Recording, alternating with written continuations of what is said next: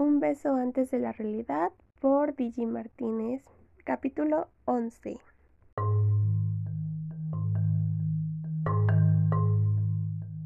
Versión de ella. No, no, no. Mi mente recreaba una imagen casi exacta de lo que me acababa de ocurrir. El pensamiento flotaba mientras la maestra solicitaba atención y mis nervios no se resistieran al recuerdo. Me había equivocado y todo este tiempo había actuado como una completa tonta con una persona que no se lo merecía y que al final de cuentas era un profesor. ¡Oh, no!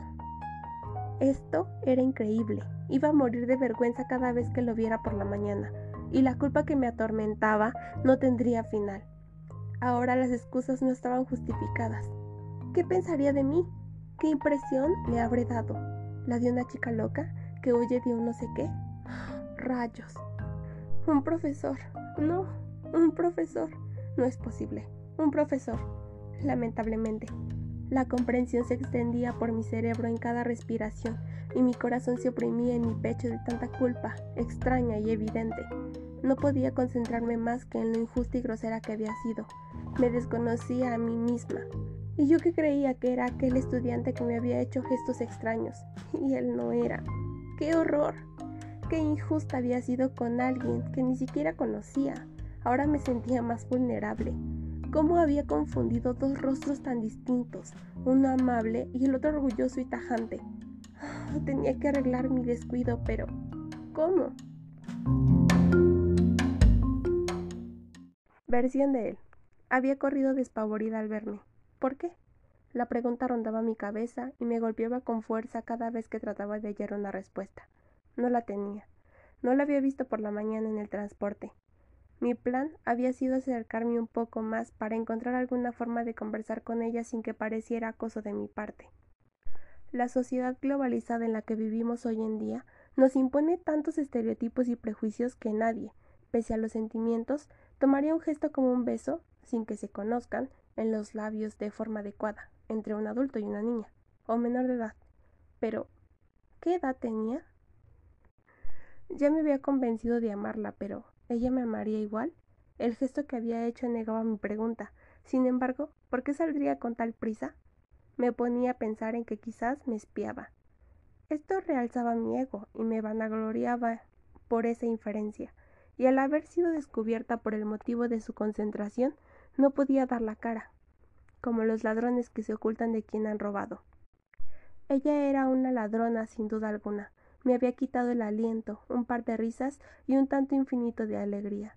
Me había arrancado el alma sin tomar ningún respiro premeditado me había ultrajado el corazón y había hecho que mi sueño se esfumara, dejando a su paso el insomnio lleno de su recuerdo, de una imagen, de una figura de ella. ¿Qué era yo para ella? Sabía quién era ella para mí, lo era todo. Amaba la forma en que penetraba mi ser con solo verme a los ojos, la manera en la que andaba con la cara en alto, presumida, y con un gesto de reto en los labios esperando de mí un gesto que la premiara al siguiente movimiento. La había estado vigilando sin que ella lo supiera. La miraba cuando hablaba con otras personas. Parecía ser franca. Mostraba sonrisas reales que arrancaban arrugas en las comisuras de los ojos, y sus ojos amaba la, forma redonda, el color profundo y la inmensidad de su escrutinio, y el cómo me miraba cuando lo hacían. Amaba sentirme penetrado por ella, visualizado por ella, ser preso de su atención. Amaba lo vulnerable que me sentía bajo la imagen de sus pestañas y su brillo en las pupilas. Qué raro era sentirse vivo estando tan dormido en una realidad llena de fantasías. Olvidaba el dolor y la pena cada mañana al verla. Sabía cuánto ella significaba para mí. Sin, embargo, ¿qué significaba yo para ella? Era difícil adivinarlo, y más descubrirlo de sus labios y parecía yo ignorarlo de todo el tiempo. ¿Qué podía hacer? Olvidarla no era la solución. Mi memoria era buena y solo podía conseguir olvidar sus ojos si tuviera la enfermedad de Alzheimer o una amnesia temporal de cuatro semanas. No podía renunciar a ser maestro, primero porque estaba comenzando el semestre, segundo porque amaba ser lo que era y tercero porque era mi vida. No podía permitir tal arrebato de mi parte si ella solo era una chica. Una maravillosa que me encantaría conocer, una chica que me quitaba el sueño por las noches y a la que solo me bastaba ver para hacerme sonreír por el resto del día. ¿Qué sentimiento despertaba tan frenético en mí? Quizá era amor, quizá solo un gustar, lo que sea, yo lo quería averiguar ya. ¿Qué podía hacer ahora si causaba tal impresión en ella? ¿Cómo aparentar que no existía? Me volvía loco, pero estúpidas normas y estúpido yo al seguirlas. Podría esconderme tres de una apariencia sensata y, e inexpresiva, pero ¿podría acaso lograr dejar que mi corazón no latiera de forma inconexo con mi mente? Era la lucha entre cuerpo y mente, y en este caso particularmente escaso, el cuerpo estaba ganando, pese a la mente insistente que lo habitaba. Las horas y los minutos se volvían febriles, con la sola mención de ella, una palabra que solo describía una parte de ella, aunque no era nada. ¿Continuaría? Su nombre no lo sabía, ni nada que me dijera más. ¿Y si no era lo que pensaba de ella al final? ¿Qué tal si la había idealizado demasiado para que fuera real? Pero, ¿quién era para mí?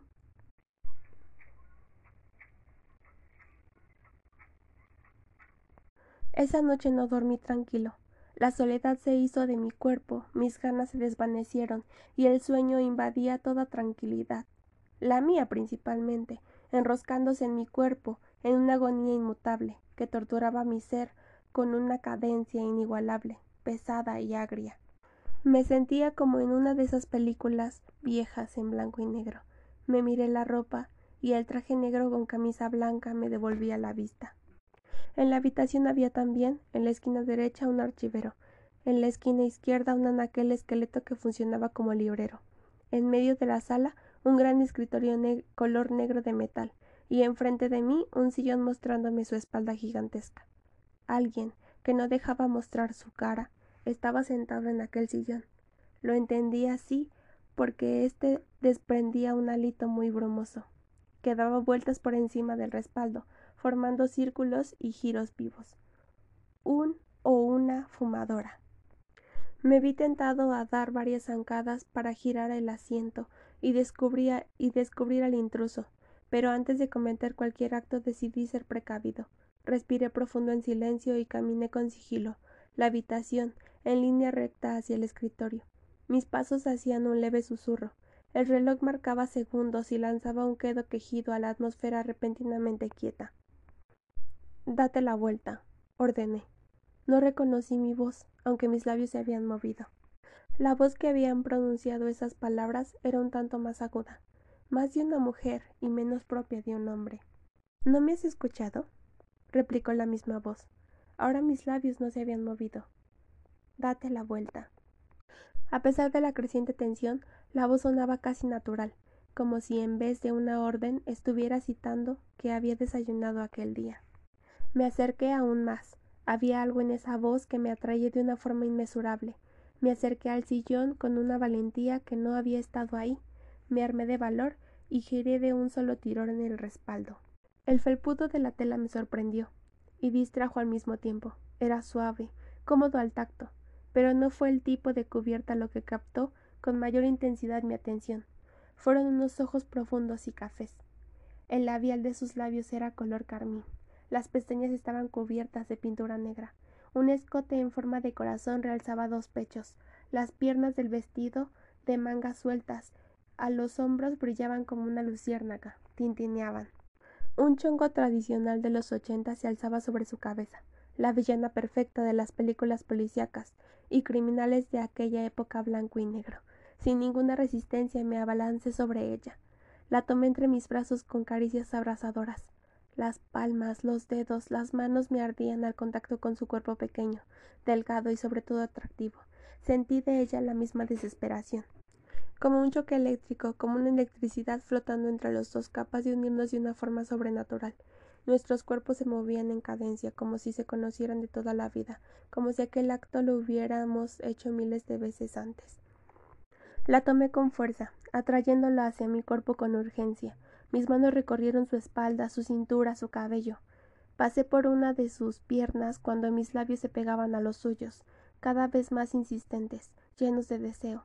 Cerré mis ojos para sentir completa la experiencia, los gemidos guturales que su pecho expulsaba con esfuerzo, la falta de aire que nos provocaba la acción, mi pecho subiendo y bajando, mis manos hábiles sobre su piel y las suyas inexpertas en mi corbata bajando por el saco desabotonándolo. Era ella y no era nadie más. Abrí los ojos y la decepción se apoderó de mi pecho. Así de potente era mi deseo hacia ella. El pecho se mantenía en estado de alerta, agitado, subiendo y bajando. Mi respiración era una disnea combinada, con una reacción de éxtasis potente en todo el cuerpo. Mi piel transpiraba, no solo deseo y sudor, sino también derrota y frustración. Esto no me pasaba desde la secundaria, me parecía en aquel instante cuando la mente estaba rememorizando el sueño. Ella era dueña de mi vida entera, tenía un poder sobre mí inigualable. Ningún otro humano en la tierra, solo ella, ahora podía destruirme a su gusto, cualesquiera que sus decisiones me harían feliz.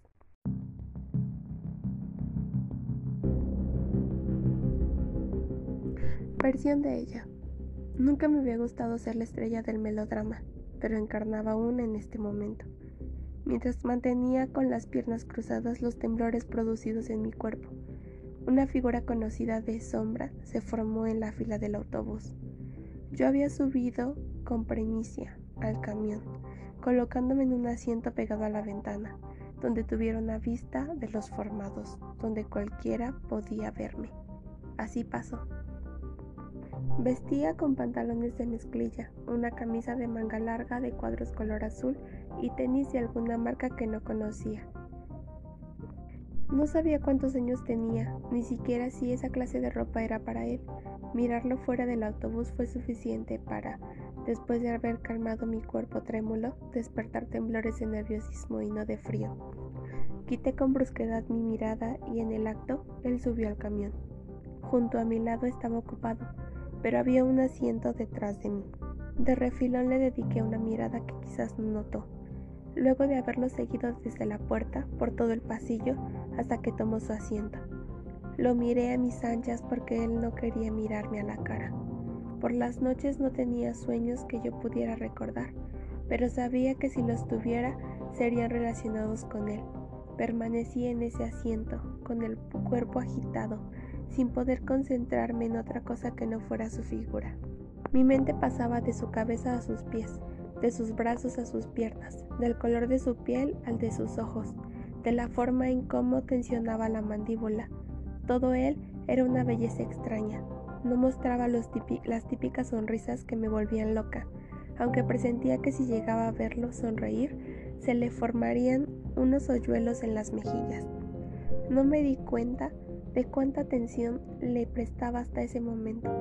En cuanto me levanté, me percaté de otro motivo para asociarlo a un buen prospecto. Tenía entre sus manos la Biblia de los Caídos, que yo nunca había leído, pero que quería leer. ¿Qué más secretos y misterios ocultaba aquel ser? Decadencia, sin oportunidad. Cuando uno busca una palabra para hacer mérito al fracaso, sin nombrarlo, hace referencia a la desolación, una pérdida de cualquier clase, por exclusión y hasta por no tener las herramientas para lograr un algo. Otra semana concluía y mis nervios se acumulaban, ya fuera por la etapa de exámenes, por lo repentino del sentimiento que se acumulaba dentro de mí, ya fuera por la culpa que me atormentaba día tras día por la mañana. Por lo que fuese, mi estrés se reducía a dos aspectos, el académico y el personal. El primero se remontaba a la escuela, los exámenes, la entrega de proyectos, exposiciones y demás relacionado con mi carrera. El segundo se desgozaba entre mí, familia, amigos, problemas existenciales y él. Lo encontraba por las mañanas. Solía llegar más temprano para tomar el camión primero. Luego él me ganaba. Lo observaba leer un libro, quedarse dormido con la misma expresión de serenidad en la cara, escuchando música con sus audífonos inalámbricos parecidos a orejeras, inmiscuido en un todo indescifrable. Cuando él fijaba sus ojos en mí, la vergüenza hacía que bajara mi vista al suelo. Me apenaba el silencio que emanaba de nuestros cuerpos, la indiferencia. Un día simplemente lo entendí todo, cuando mi cuerpo esperó al suyo con impaciencia. Subió al autobús después de mí. Nadie se sentó junto a mi lado. Él me observó desde que entró al camión. Nuestras miradas se encontraron un segundo y luego yo la desvié. Todos los demás asientos estaban ocupados. Mi corazón latió con fuerza. Mis temblores se debían a la inquietud, a la conexión tan cálida que prevalecía entre los dos. Nada alrededor importó. Su cara reflejó un gesto de algún tipo de confianza. ¿Destino? ¿Suerte? ¿Casualidad? Como si después de haberlo esperado durante tanto tiempo, al fin se hubiera ganado la lotería y no le quedara de otra más que aceptarlo. Era un mohín más de fastidio que de adoración. Mi corazón se paró. Luego dio un fuerte tirón y su marcha fue más intensa. Él tomó asiento a mi lado. Mi trémulo cuerpo estaba incontrolable. Parecía una alusión a las cabezotas, las que tocan su cabeza y se mueven. Así me veía, quizá. Fueron minutos difíciles los que viví en una posición inmóvil, con la pulsación desenfrenada, tratando de contener mi aliento y mis infinitas ganas de tocarlo. Él solo se sentó, cerró los ojos, inhaló una bocanada grande de aire y se quedó dormido con los audífonos sobre sus orejas, imperturbable. En esa posición parecía una escultura, una de un guerrero griego, un servidor de Atenas, tallado en mármol. Digo guerrero porque aquellos eran hombres y no dioses, eran imperfectos y con caras distintas, gestos de decoro, orgullosos hacia un ídolo al que adolatran con frenesí. Solo podía hacer una cosa en esa locura tan voluminosa, quedarme quieta, aparentar mirar por la ventana cuando veía embelazada el reflejo de su cuerpo en el cristal, cuando me imaginaba rozando su brazo, una parte de su cuerpo, una parte no era solo una parte de todo lo que implicaba él. El tocar una parte no significaba tocar solo esa parte, por ejemplo, la mano, la muñeca, etc., sino tocarlo a él, de toda forma, ampliando el significado del verbo tocar, porque esa parte pertenecía a él. Lo estremecería de pies a cabeza, la piel se le erizaría en todas partes, si ocurriera, no solo en el fragmento que yo tocara intencionalmente o no. Era algo así como el principio más relevante de la teoría gestal. El todo no es igual a la suma de sus partes. Cuando se paró, me levanté en un acto inconsciente. Se rompió esa conexión infragante, pero mis ojos no se despegaban de su espalda, de su cabello, del perfil que dejaba mostrar. ¿Qué me pasaba a mí? A mí, la tranquila chica de 18 años. ¿Qué sentimientos se arremolinaban en mi interior? ¿Era él ¿Acaso el que provocaba todo aquel embrollo en mi sistema? ¿Era tal vez yo la que caía en el error cuando antes se había negado rotundamente a cualquier interacción? Tonta de mí. Caminé detrás de él, como todas las mañanas, desde ese día, luego de descubrir que no era la misma persona, pero a un paso más lento que el del, del día anterior. Para contemplarlo, para tener una mejor vista, para sentirme más segura de su mirada y el afecto de culpa que tenía sobre mí. Mirarlo de espaldas era protección y cuidado. Yo había caído hasta el fondo y con el cuello asfixiado.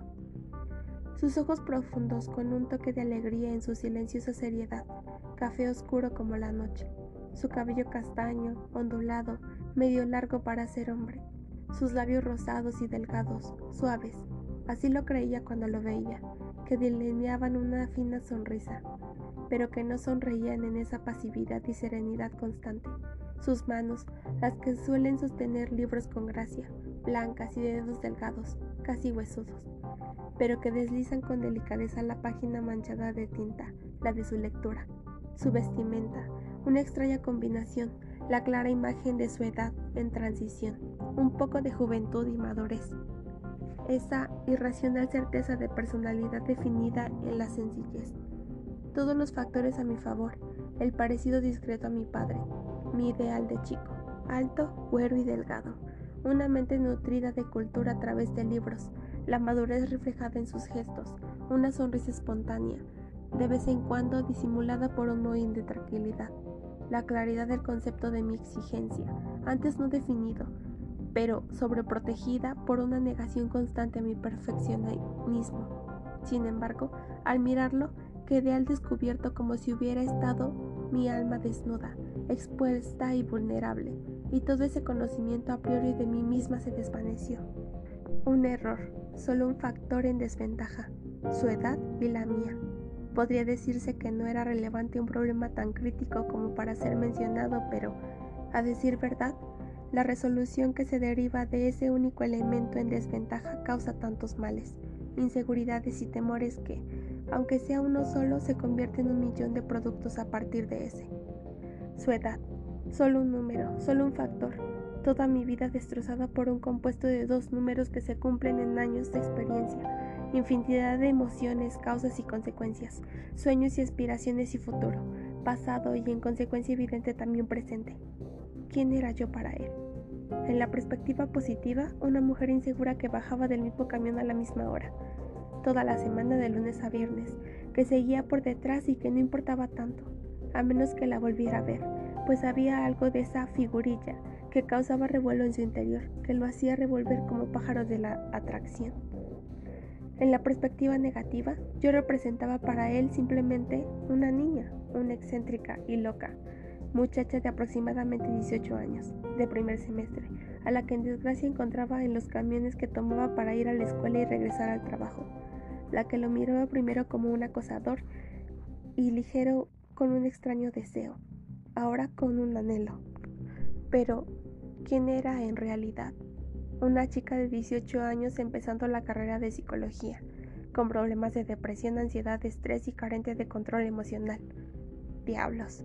A decir verdad, era una chica con demasiados problemas, para nada un buen partido, que leía por gusto y obligación gustosa, que espiaba a un profesor de aproximadamente 28 años, o al menos esa era la edad soñada, en las palabras que una vez mi padre dijera, que me atraía de una forma sobrenatural, desquiciada, que me hacía sentir miserable, aún más triste y en agonía, demasiado feliz, a veces de encontrarlo, que contrarrestaba todo mal, un amor emancipado, a la vez forzado a permanecer quieto dentro de mi pecho, o mejor dicho, dentro de mi tálamo, a reprimirse y regocijarse en silencio.